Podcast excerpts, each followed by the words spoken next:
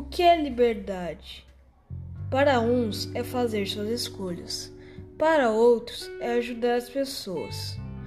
É viver o dia, é aproveitar a vida, é escolher entre o bem e o mal, é seguir seus sonhos, traçar seus objetivos, ser livre para gritar. Algumas pessoas têm mais liberdade, mas de uma coisa sabemos então que cada pessoa tem a sua definição. E aí, o que é liberdade então?